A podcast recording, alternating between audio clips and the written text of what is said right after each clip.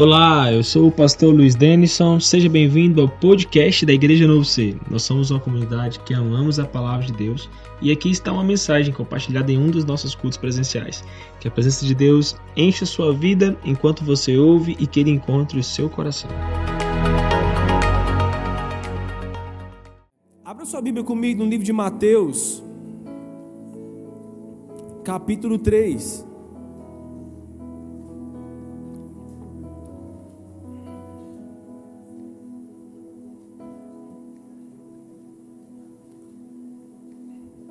Deixa eu falar para você que acha que o período de louvor foi muito longo. Vai ser assim no céu, vai ser bem longo. Nós vamos cantar para a eternidade, amém? É, durante o período da adoração aqui, estava observando Caleb aqui na frente. O pai dele está ali na projeção, a mãe dele está ali na intercessão, e ele pulava, ele dançava, ele adorava o Senhor com toda a liberdade. Caleb não estava preocupando com o tempo que estava passando, ele estava disposto para a presença do Senhor. Foi por isso que Jesus falou assim: Deixa vir a mim os pequeninos. Então a gente tem que olhar para as crianças como essas, adorando ao Senhor e estarmos no nosso coração disposto, assim como Ele. Amém? Mateus capítulo 3, versículo 10.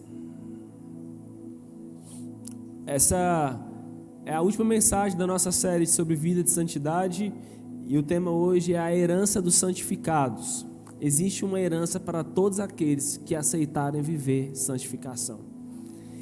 Mateus 3, versículo 10 fala: O machado já está posto à raiz das árvores. Quantos aqui são árvores? Amém? Luan falou aí há 15 dias atrás que nós somos como árvores, Deus nos chamou para sermos frutíferos. Salmos capítulo 1 fala que aquele que teme o Senhor será como árvore plantada junto a ribeiro de águas. Então, quantas árvores nós temos aqui nessa noite? Então, está falando aqui que o machado já está posto na raiz das árvores. Isso aqui, Marcelo, é o seguinte: você é árvore, o machado está para ser cortado. Não, não é isso, gente. E toda árvore, pois, que não produz bom fruto, vai ser cortada e vai ser lançada no fogo. E versículo 11 fala: Eu em verdade vos batizo com água para arrependimento, mas depois de mim vem alguém mais poderoso que eu, tanto que não sou digno nem de levar as suas sandálias ele, esse homem, vos batizará com o Espírito Santo e com fogo. Ele traz a pá em sua mão e separará o trigo da palha. Recolherá no celeiro o seu trigo e queimará a palha no fogo que jamais se apaga. Amém? Espírito Santo, essa é a tua palavra. Fale conosco por meio dela. Nós pedimos no nome de Jesus. Amém. João Batista está pregando para multidões, chamando multidões ao arrependimento. Meus alunos hoje da turma, nós falamos, nós começamos uma, uma aula, a história de Deus 2, nós estamos estudando o panorama do Novo Testamento, nós falamos sobre o período interbíblico, o período de 400 anos de silêncio de Deus, o período que durante 400 anos Deus não fala e Deus começa a falar por meio de um homem chamado João Batista. Esse homem, ele não tinha assim nenhuma posição elevada politicamente falando, ele não tinha uma posição elevada sacerdotalmente falando, mas esse homem carregava poderosamente o Espírito Santo dentro de si, se movia com poder e com autoridade do Espírito, e sua pregação não é Deus está fazendo grandes coisas, Deus vai fazer grandes coisas, Deus está trazendo algo poderoso para vocês. A pregação deles é: arrependam-se para que vocês não percam de experimentar o que Deus está para trazer sobre a terra. O chamado de João Batista é para que homens e mulheres vivam uma vida de arrependimento em arrependimento, para que não percam a revelação de Deus. Queridos, eu não posso deixar de dizer é, que é, Deus é um Deus que de tempos em tempos dispensa e libera algo novo sobre a terra. Na plenitude dos tempos, quando completa-se tempos em tempos, Deus libera algo novo sobre a terra. Você pode ser profeta e falar com o irmão perto de você, dizendo para ele: tem um tempo sendo finalizado na sua vida. Fala com ele quando esse tempo finaliza, Deus traz algo novo. Amém? Então, uh, o livro de Gálatas, nós lemos esse texto hoje pela manhã. O livro de Gálatas fala que na plenitude, vindo da plenitude dos tempos, trouxe Jesus, trouxe Deus, Jesus à terra, nascido de mulher. Nós estávamos estudando isso hoje pela manhã, falando que a terra foi preparada para a vinda de Jesus. O Império Romano estava bem posicionado, os gregos intelectualmente bem posicionados, os judeus espiritualmente bem posicionados, os três povos pontualmente específicos, separados por Deus, posicionados por Deus na história da terra para que Jesus pudesse vir. Quando nós entendemos a posição que nós precisamos ter, e posição fala de maturidade. Cada um de nós vamos assim crescendo e conforme nós vamos alcançando maturidade, nós vamos assumindo uma nova posição na escola. A gente passa a subir de série, a gente vai avançando. Tá certo, tem gente que engancha numa série assim, vai ficando lá toda a vida. Mas a, a, o caminho da normalidade é que a gente vai avançando para os próximos níveis. Na faculdade a gente vai avançando assim para os próximos períodos e chega a fase que inclusive nós vamos estagiar, porque nós já temos conhecimento suficiente para começar a aplicar. E chega a fase quando a gente conclui a graduação que nós somos autorizados a aplicar o conhecimento que nós recebemos. E aí nós não somos mais estudantes, aí nós não precisamos mais de meia entrada, graças a Deus. Porque agora você é profissional, você tem recurso suficiente para pagar. Agora você é profissional, é, você sabe como se portar, como se comportar, como estar, como entrar. Você pode assinar, sua assinatura tem autoridade. Posicionamento nos fala, gente, de condicionamento de mentalidade. Eu consigo me posicionar na medida que eu estou amadurecendo. Quando nós compreendemos que Deus pede de nós um posicionamento de tempos em tempos, é porque Deus é, a, supõe e Ele almeja que de tempos em tempos nós estamos crescendo. Fala com o irmão perto de você, Deus almeja que ao passar do tempo você esteja crescendo, você esteja compreendendo mais. Fala com ele que você esteja mais espiritual, mais íntimo, com mais autoridade, fazendo mais raiva no diabo. Amém? É. Deus quer que conforme o tempo vai passando, a gente aprenda e, e, e seja assim, expert em fazer mais raiva no diabo. E quando é que nós fazemos raiva no diabo? Quando nós, juntamente com Jesus, destruímos as obras do diabo. O livro de João fala que foi para isso que Jesus se manifestou para destruir as obras do diabo. Quando nós entendemos parceria com Deus, crescemos em maturidade com Deus, nós também caminhamos assim, destruindo as obras do diabo. Nós vivemos a vida com mais autoridade, porque nós estamos crescendo em conhecimento de Deus. Oi, não cai nisso mais não, diabo. Você vem com essas bandejas, não me sou seduzido mais por essas bandejas eu já avancei, eu não caio mais nesse mesmo pecado, não. Já venci essa etapa. Eu sou um obreiro de etapa concluída. Eu sou um obreiro aprovado. Porque eu concluí essa fase e eu não caio mais nesse lugar. Eu não caio mais nesse buraco. Já viu aquelas pessoas que rodam assim muito na cidade, que, que rodam muito? Pode estar chovendo, sabe onde é que tem buraco na cidade? Não é assim? Ali, por exemplo, a Leonel Beirão de Jesus, ninguém passa por aquela, aquele lugar ali quando, quando chove. Né? E aí a gente vai passando assim por alguns lugares, a gente sabe exatamente onde é que está o buraco, porque você se torna experiente na sua trajetória, na sua caminhada. O desejo de Deus é exatamente isso. E João Batista está dizendo aqui: olha, o machado já está posto à raiz das árvores. Toda árvore, pois, que não produz bom fruto, vai ser cortada, vai ser lançada no fogo. João Batista está trazendo algo que a gente não gosta de ouvir. Deus está trazendo um delineamento do tempo e que esse tempo vai rasgar a história. Deus vai dividir quem é e quem não é. Deus vai separar quem é santo e quem não é santo, quem compreende e quem não compreende. Deixa eu te falar, querido, o Evangelho precisa deixar de ser um ambiente de clube social para nós. A, a, realidade da verdade dessa palavra tem que estar no nosso coração. Nós somos árvores e nós não queremos ser cortados. Nós não queremos ser poldados pela ausência de frutos e bons frutos. E ele fala: Olha, eu em verdade estou batizando vocês com água para arrependimento, mas depois de mim vem algo que é mais forte, mais poderoso que eu. Ele vos batizará com o Espírito Santo e com fogo. A menção de João Batista é sobre Jesus, que ele viria e daria ao homem o poder do Espírito Santo, a capacidade de viver uma vida em intimidade, proximidade com Deus. E ele fala também: ele vai batizar com fogo. Eu quero falar que esse batismo com fogo pode ser para alguns um fogo de condenação. Alguns entendem que esse fogo aqui é um fogo de condenação, porque o restante do versículo fala que ele vai juntar e vai queimar, vai pôr no fogo. Eu acredito que seja isso também. Muita gente vai queimar para sempre no fogo. Mas eu acredito também que esse texto está falando de um fogo refinador, de um fogo purificador. Jesus ele é poderoso para vir com fogo e purificar as nossas vidas. Porque o texto bíblico vai falar que nós somos ouro provado no fogo. Aquilo que é poderoso, que está em nós, vai ser provado se realmente é verdadeiro quando for levado no fogo. Se ficar o ouro, se sobrar ouro do outro lado, é puro mas aquilo que não é ouro, ao passar pelo fogo, é queimado, é desfeito, é destruído. É sobre isso que esse texto está falando.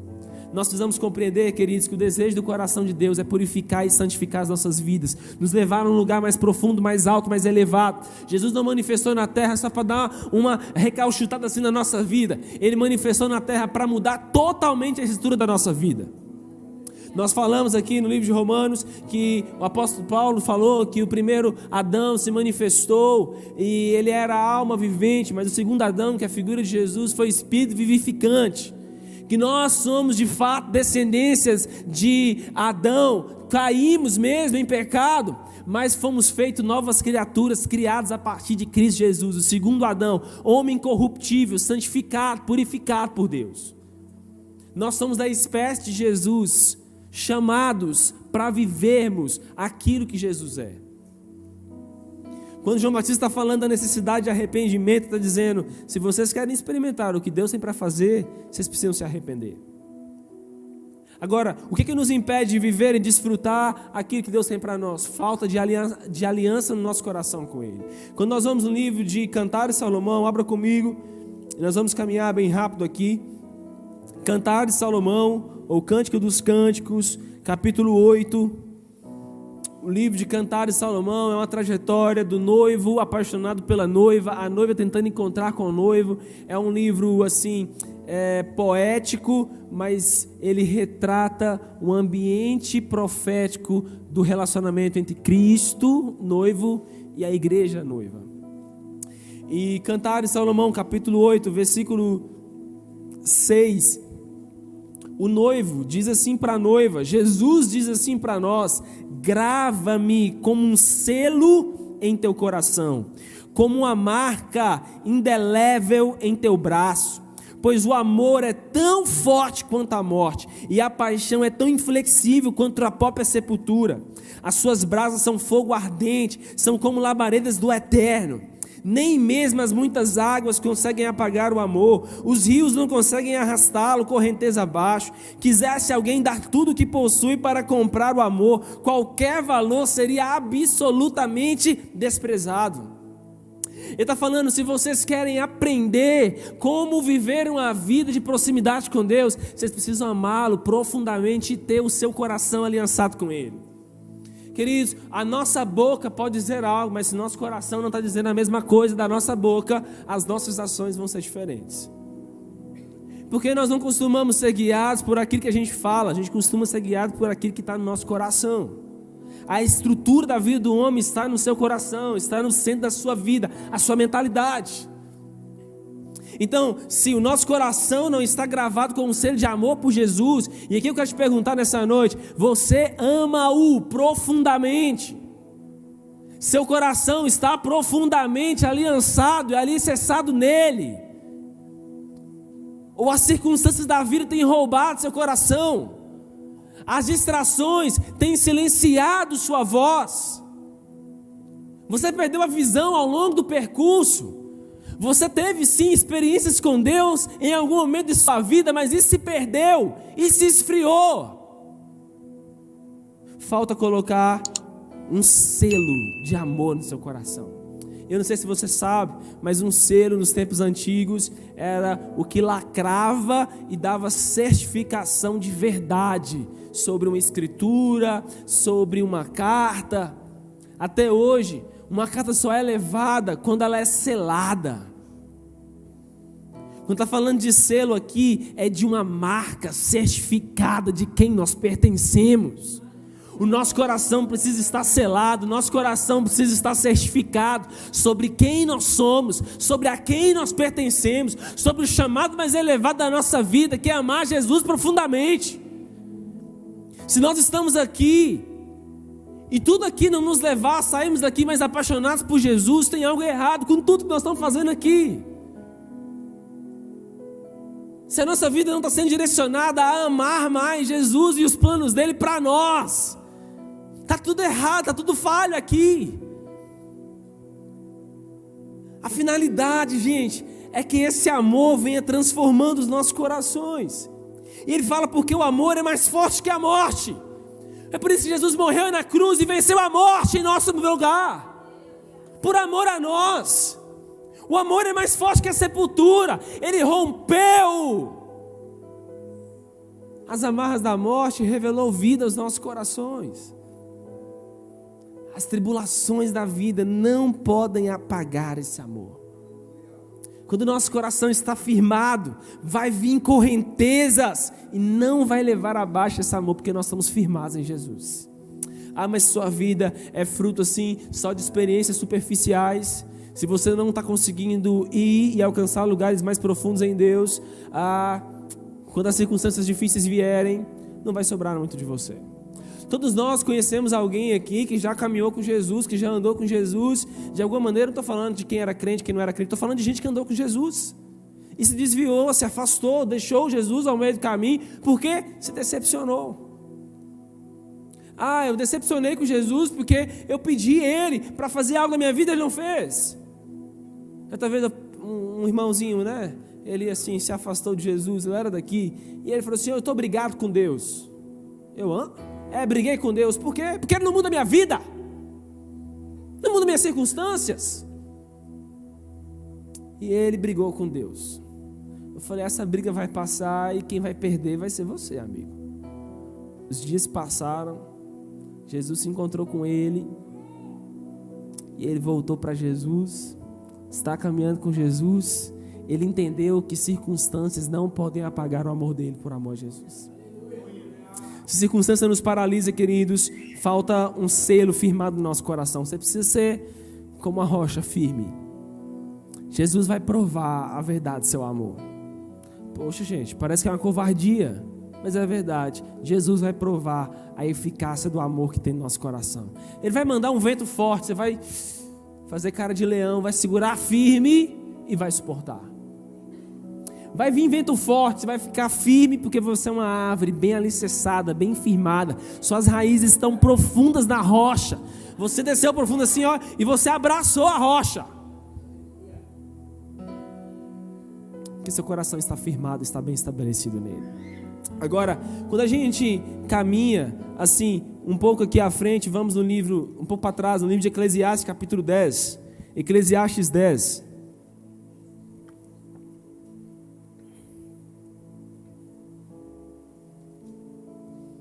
Eclesiastes 10, versículo 1. Nós vamos ler a parte A desse versículo. O sábio Salomão está nos trazendo um ensino aqui. Ele fala assim: as moscas mortas fazem com que o óleo do perfumista se corrompa e produza mau cheiro. Olha só, as moscas mortas fazem com que o óleo do perfumista se corrompa e produza mau cheiro. Mas o que tem a ver isso com a palavra? se não existe um selo em nosso coração, se não existe algo que nos cele, que nos fecha, que nos proteja, a unção de Deus vai estar comprometida em nossas vidas. Quando nós estamos selados pelo Espírito Santo, nós estamos expostos a todo tipo de imundícia, de sujeira que pode nos tocar.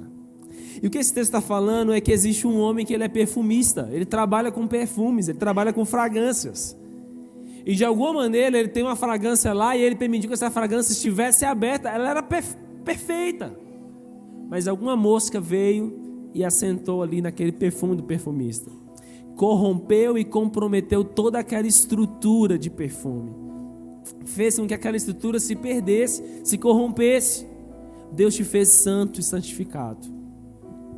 A falta de um ser do Espírito Santo em nós, queridos, nos faz abertos e nos coloca expostos a tantas imundícias demoníacas. E o pecado vem do diabo. Porque ele peca desde o princípio, ele desobedece desde o princípio. Moscas são figuras aqui daquilo que é imundo, daquilo que é sujo.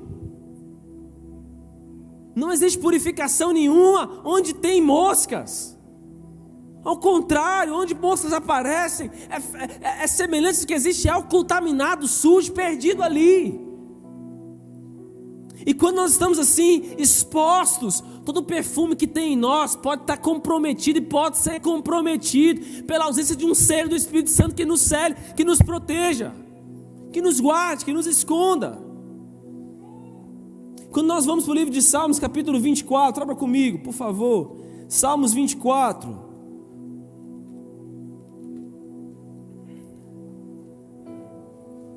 Salmos 24, versículo 3. O texto diz assim: Quem pode subir ao monte do Senhor? Quem pode ficar de pé no seu lugar santo? Olha, no meio das indagações espirituais de Davi, esse homem que tem entendimento tão elevado do Evangelho, esse homem que consegue alcançar um lugar tão alto na revelação da glória e da graça de Deus, ele fala: quem é o tipo de homem qual a categoria de pessoas pode estar no lugar onde Deus está? Que tipo de pessoa pode acessar o ambiente onde Deus está? E buscando essa resposta, Deus dá essa resposta no versículo 4, ele fala: aquele que tem mãos limpas e um coração puro e não se entrega à mentira nem age com falsidade. Gente, ter fruto assim de sua mão, estar limpa, não é porque você não pega em nada. Não é porque você não toca em nada, é porque mesmo que você toque em muitas coisas que são impuras, você vem e lava sua mão, purifica a sua mão. Quando esse texto está falando sobre mãos limpas aqui, está dizendo sobre homens e mulheres que estão vivendo vida de purificação constantemente. Homens e mulheres que são intencionais em seu caminho de se purificar, de se santificar. Poxa, não é possível. Nós temos cinco semanas nós estamos falando sobre purificação e santificação. Não é possível que tem gente aqui do mesmo jeito, desde o dia que começou essa pregação. Não é possível que tem maridos aqui maltratando suas esposas até hoje. Não é possível que tem filhos aqui sendo rebeldes com seus pais. Poxa, não é possível que tem gente aqui comprando e não pagando até hoje. Poxa, não é possível que tem gente vivendo imoralidade sexual até hoje. Você não está lavando sua mão, não. Você está mantendo suas mãos sujas constantemente. E o pior disso é que você ouve uma palavra que não te muda, que não te transforma, que não te restaura, cara. Não tem como você acessar esse ambiente da presença de Deus, sua vida continua sendo a mesma. Se você não está disposto a se limpar, se lavar, se purificar, você cumpre o ritual de vir à igreja, mas não permite que a mensagem está sendo falada aqui transforme sua vida. Você está esperando assim um pum, algo que impacte você profundamente. Poxa, se a palavra de Deus não tem capacidade de impactar você, de confrontar seu pecado, eu quero te falar que sua mentalidade está cauterizada pelo pecado. Sua mente foi cauterizada pelo pecado. Você ouve a palavra, você não sente nem aquele frio na barriga. Você perdeu o temor de Deus. E tá tudo certo, você sai daqui, vai comer seu lanche, sua pizza, volta para casa. Tá tudo certo, não tá certo não, meu irmão. O machado está posto à raiz da árvore. Quem não se arrepender vai ser cortado. O reino de Deus vem aí, o maior avivamento que nós já vimos vem aí. Ele vai passar por nós. Você vai ser impedido de viver isso? Você vai ser daqueles que vão assistir que não vão experimentar? Ou você vai ser daqueles que vão estar no meio, vão ser líderes, vão ser ministros? Ou você é daquele que Deus vai usar com poder e com autoridade no meio de um grande avivamento para curar os enfermos, para libertar os cativos, para manifestar é, certificação social, libertação social sobre a vida de pessoas? Os avivamentos da história transformaram comunidades inteiras. Nós precisamos de um avivamento que transforme nossa sociedade, que transforme nossas comunidades, que transforme nossos bairros, nossas cidades, as nações. Nós precisamos que no meio desse avivamento, homens e mulheres se levantem dizendo sim para o chamado missionário, dizendo sim para o eu vou. Nós não podemos falar que nós estamos cheios, cheios do Espírito Santo e nós só queremos ficar, ficar, ficar, não. Porque quem é cheio do Espírito quer ir, quer proclamar, quer anunciar, quer transmitir essa mensagem de boas novas. Eu tenho falado isso e vou repetir nessa noite: não existe um homem, não existe uma mulher que seja experimentado sobre o ambiente da glória de Deus e que permanece em silêncio na sua vida. Esse homem, essa mulher vai se tornar um proclamador das verdades desse Deus.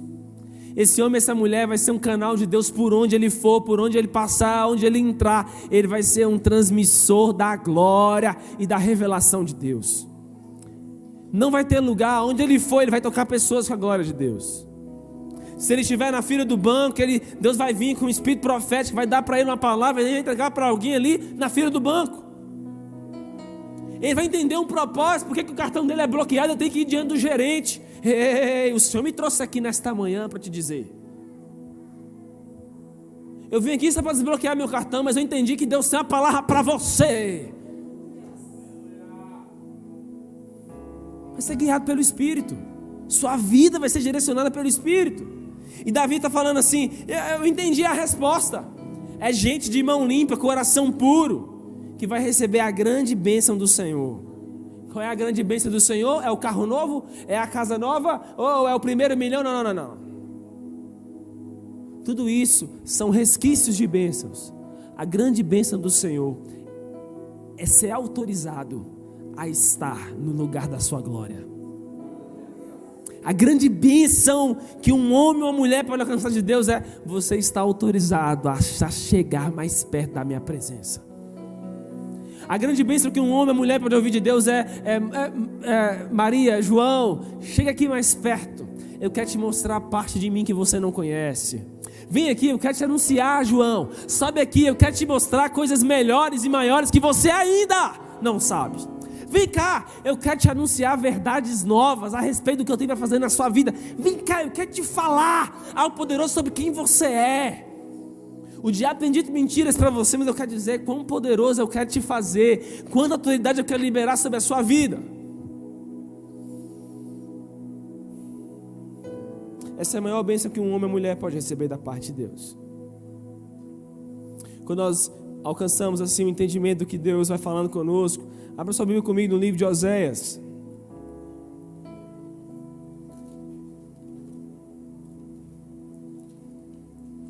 Oséias capítulo 6.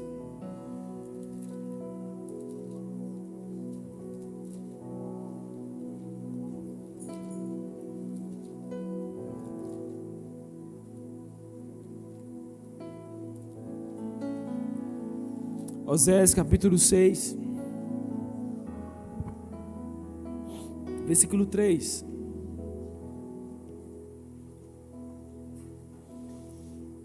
Oséias 6,3 fala: Conheçamos e prossigamos firmemente, adorando e conhecendo o Senhor.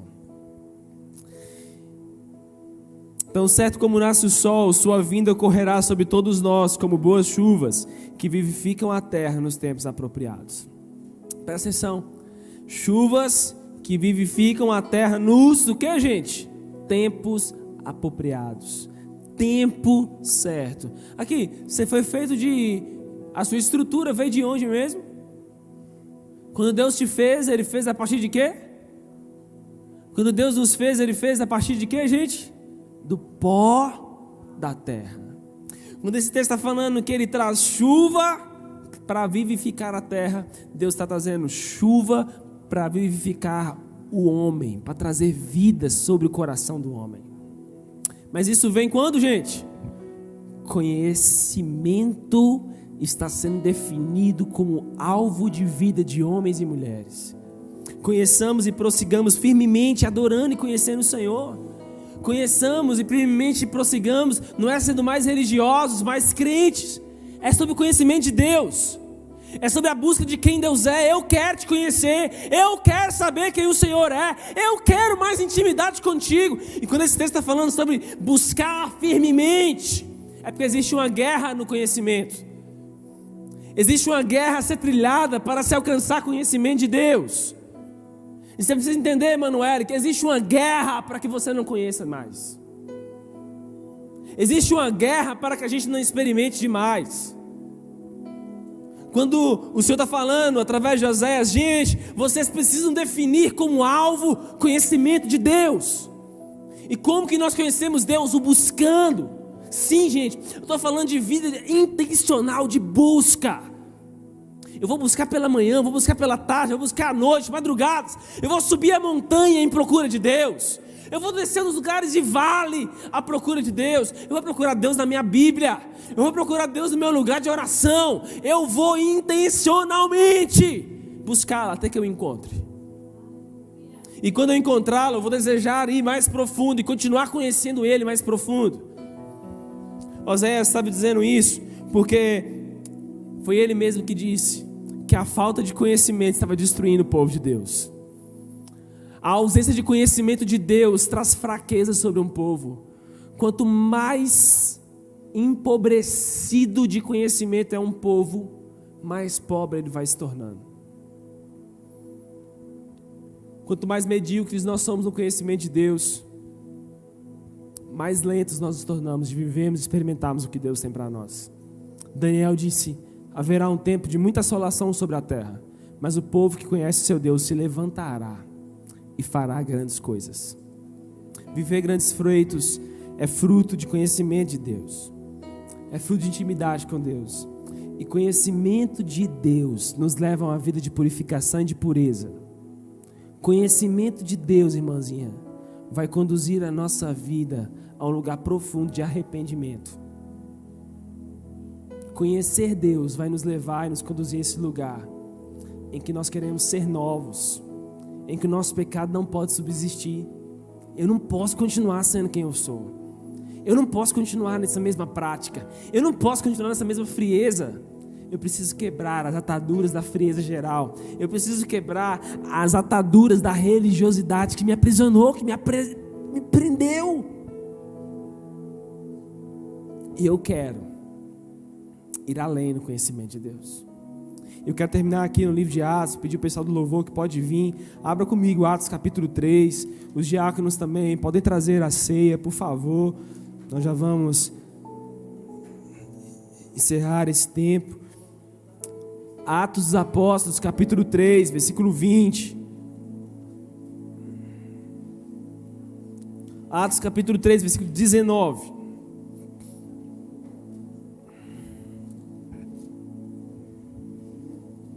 Prego, Pedro, eita Deus, Pedro está pregando. E a pregação dele no versículo 19 é, Atos 3, 19 fala: Arrependei-vos e convertei-vos. Arrependei-vos e convertei-vos, para que assim sejam apagados os vossos pecados. Olha, queridos, arrependimento nos leva a uma nova rota.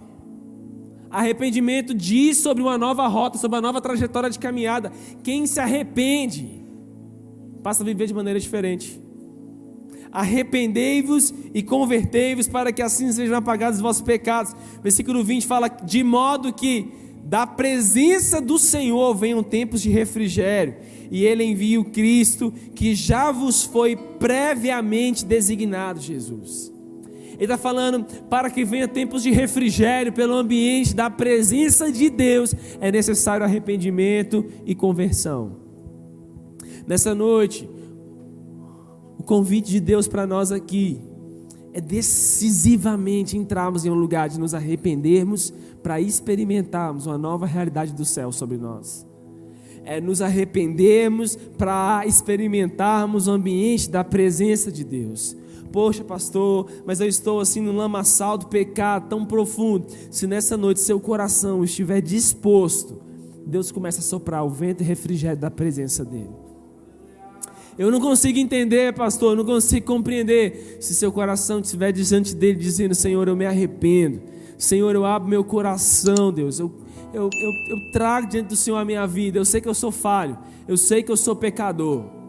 A revelação dele virá sobre nós, a glória dele virá sobre nós. Você vai começar a experimentar refrigério na sua vida, refrigério na sua casa, refrigério na sua família, refrigério em tudo que você é e em tudo que você faz, porque a presença de Deus te acompanhará, a presença de Deus estará contigo, a presença de Deus caminhará junto com você, a presença de Deus se revelará à sua vida, e a presença de Deus te libertará de todo jugo, de todo fardo e de toda opressão.